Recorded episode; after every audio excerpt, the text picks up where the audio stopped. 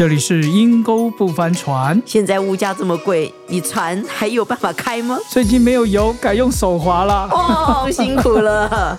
我是马老板，我是蒙大叔。蒙大叔啊，最近我们的小编啊，心里面发出了呐喊、啊。哎呦，什么呐喊呢、他说：“马老板啊，马老板，我光在家里面呼吸跟睡觉，我的钱就越来越少了。哎呀，这好像也是我的呐喊呐、通膨。然后你知道我们在美国还好啊，我们美元强嘛。嗯你知道在亚洲，他在亚洲啊，那个币值每天都、哀嚎啊。对，一直跌，一直跌，所以他都，我就这样什么事都不用做，钱就越来越少，怎么办呢、嗯，所以广大的听众，今天你们有福啦！我们特别请到一位专业的投资理财经理人来到我们的当中。他有二十多年以上的投资理财的经验，嗯。不单如此，他还创建了一个投资理财的公司呢，哦，帮助许多可是高级用户怎么来管理他们的金钱哦。是。让我们一起来欢迎金老师来到我们当中。金夏夏耶哦，蒙大叔、马老板、听众朋友，大家好，欢迎欢迎欢迎您！欢迎谢谢。哎刚刚我们小编的呐喊，其实也是我们大部分人的心声呐、好像睡觉睡觉着，我们的钱就没了，越来一夜越少，醒来，这是大家在讲的问事情。钱就飞走啦，什么都在涨，就是我的薪水没有涨。那面对这种情况，我还想要做一种投资，我想要转变我的经济状况，是我我有什么方法吗？还是我应该做什么预备吗？是，这是一个很好的问题啦。嗯，嗯，我其实觉得现在的通膨它是一个事实，对，可是它也是一个话题，所以新闻媒体很喜欢。嗯，我们在一年前，我们说两年前好了，其实没有人在讲通膨啊，嗯对不对？嗯你知道投资理财，我认为投资理财应该是一个生活模式，它不是一个即兴的事情。你是说看了新闻，我对现在想要投资理财了，对，现在机会正好。危机感加增。嗯，现在呃，通货膨胀，新闻告诉你说现在通货膨胀是七个 percent，嗯，你就突然发现哦，我的定期只有给我零点二 percent，那我不是赔钱了吗？是啊，所以你才突然想要投资理财，对对对结果你就发现，咦，股市也跌了，是啊，那怎么办呢？我们就成为专业韭菜户了。所以我认为投资理财它应该是一个生活常态。嗯，从你二十岁、三十岁的时候，你就应该要呃制定一个合适你自己的投资理财计划，而且是很有规律的、长年累月的不断的去执行。其实我们投资理财，我认为对一般的投资户来说，通货膨胀或者股票涨、股票跌、债券利率高还是低，这些其实没有什么关联的。因为你要记得的就是你的投资目标，你什么时候需要这笔钱，你的 time frame 是多久，这个是唯一你需要记得的。哎，听你一席话，我突然间很想到穿越剧，回到我二三十岁的时候，怎么办呢？任何时候都不晚，嗯任何时候都不晚。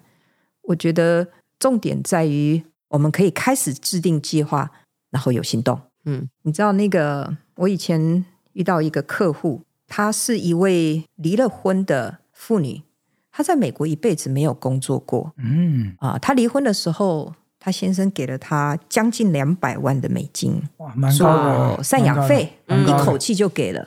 哇，这个包括了小孩的读书钱，哇。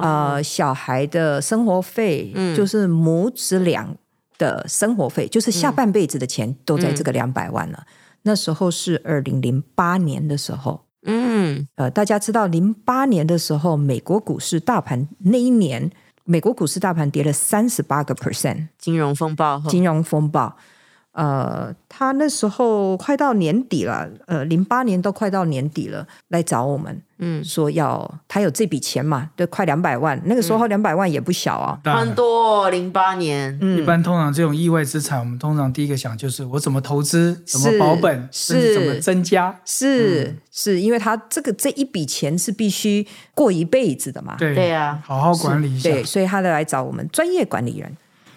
他来的时候呢，呃，那时候是零八年，已经要到年底了。嗯我们其实已经开始逐步一点一点点在逐步预备进场啊、呃买股票，但是这位太太说股市还会再跌，所以呢，她说如果我们要接她的生意，我们一定要 short。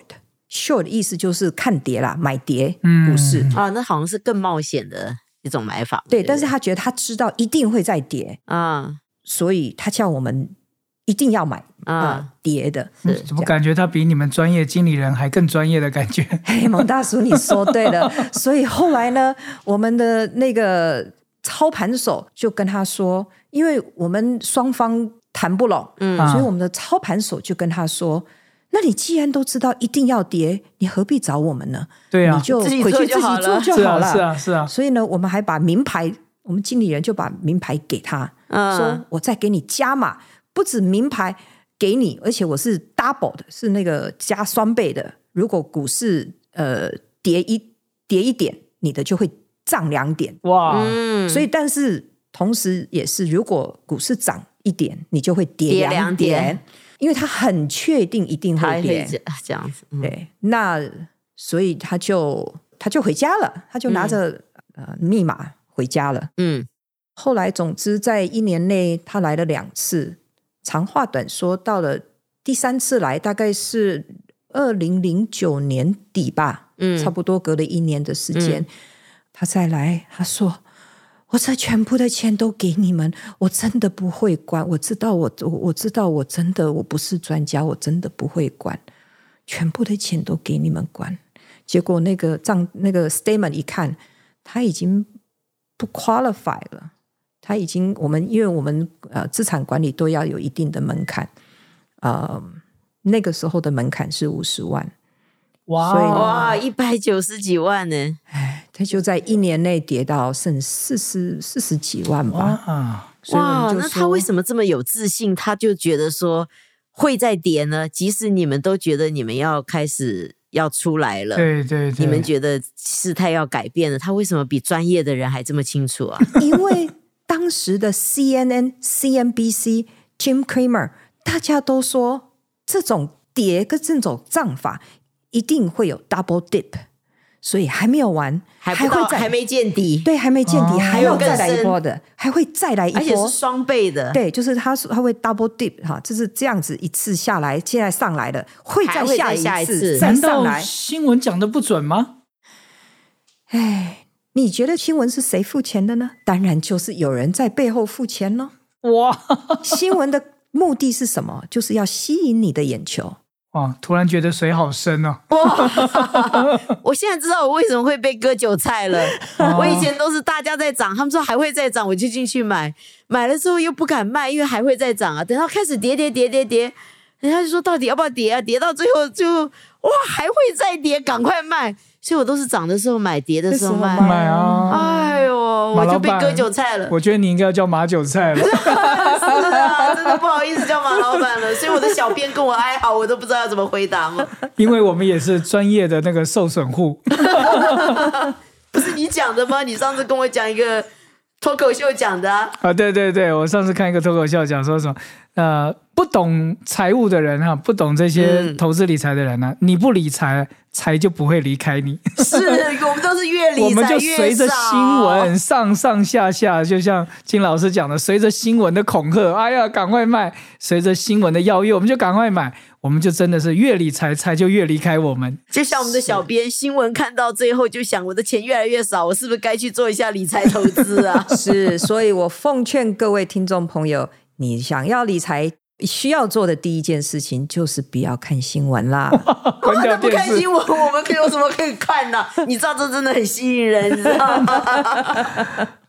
我们这些投资户一定是随着新闻上上下下。你说一关掉新闻，关掉电视，那我们不就更茫然了吗？对啊，我们的钱放 CD 吗？放存款不是不？是不是，嗯嗯嗯，你一关掉新闻，你就更清醒了。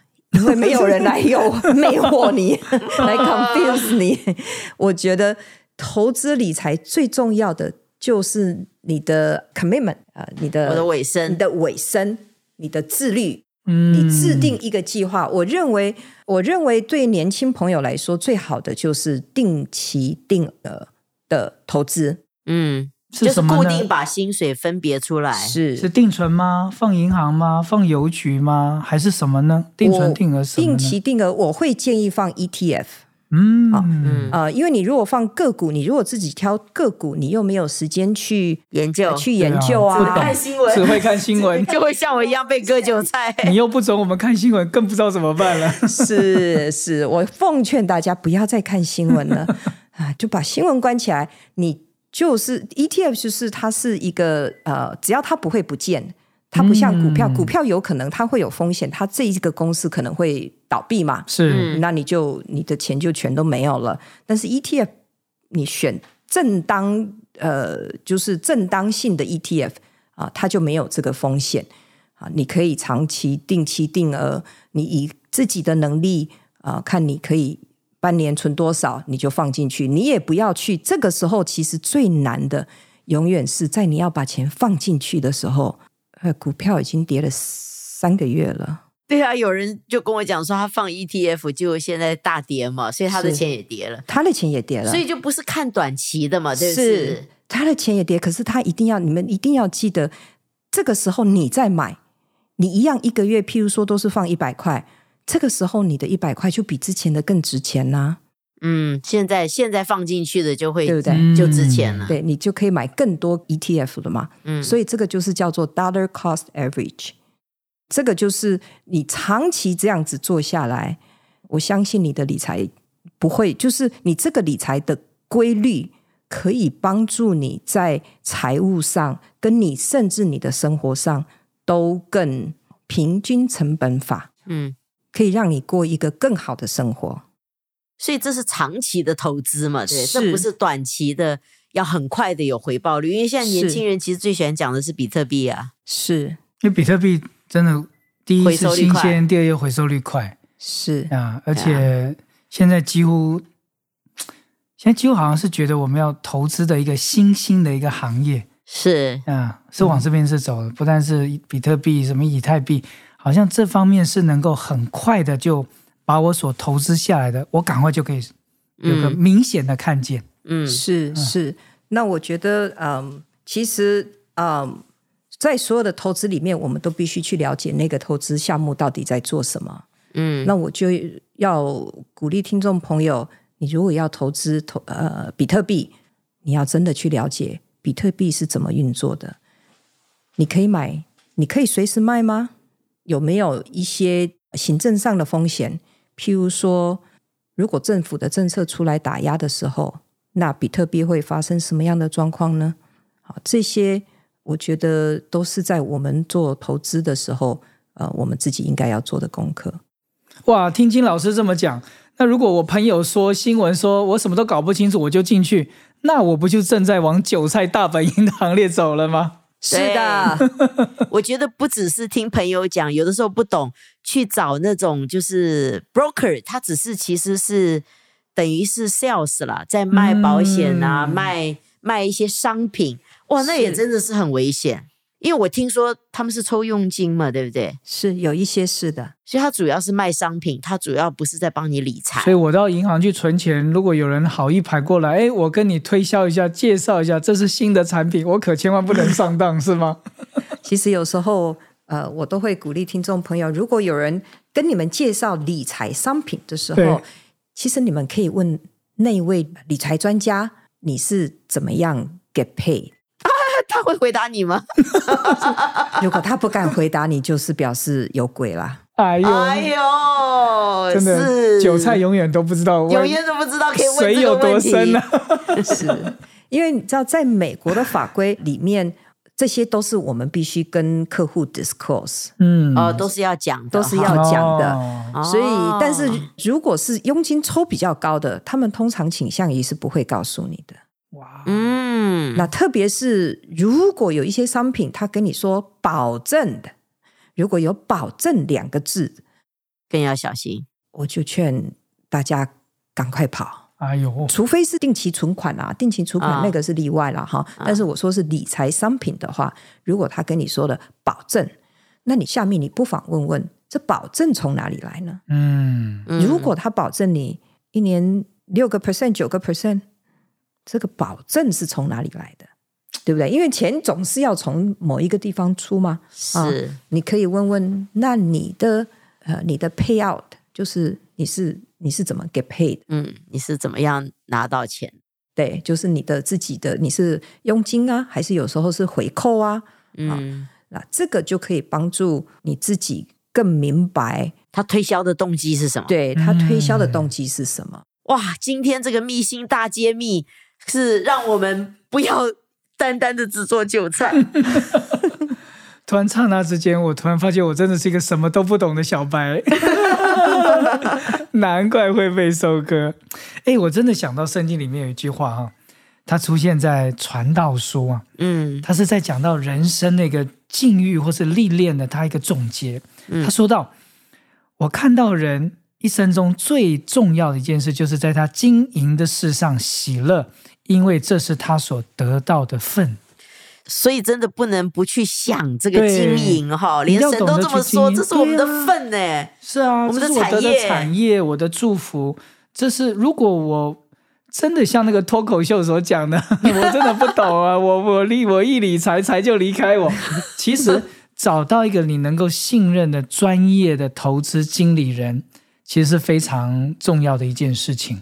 而不是去找那个叫你去投资的人，那就很不一样了。或者是看新闻，原来他们也是 get paid 的，每一个人都是被付费而去做的。哎呀，是的，所以马韭菜、萌葱花，不敢再叫马老板了。我觉得我们该怎么有智慧的去经营是上帝给我们每一个人的丰富的祝福。是的，是的我觉得这个专题我们应该再多做几集，透过金老师专业的一些的分享，一点一点提醒我们投资该注意的事情。尤其他今天有讲一句话：你投资你的目的或你的想法到底是什么，你自己要知道。诶，我觉得这个就对我很有帮助是今天才这么短短的时间就学到很多，呀。脱离韭菜可能还需要再多学一点。所以，亲爱的听众，如果在今天这个投资理财方面的一个专题，你觉得金老师的分析或金老师的分享带给你有些帮助，欢迎你一定要留言给我们。或是如果你也像马老板 蒙大叔一样，你曾经也被割韭菜，在股票或在基金或在投资上面，你曾经狠狠的跌了一跤的人，你也一定要继续收听我们的节目。你也可以来信询问金老师，那我们该怎么学会真正的去投资呢？是，那我们的今天节目就到这边喽，拜。拜拜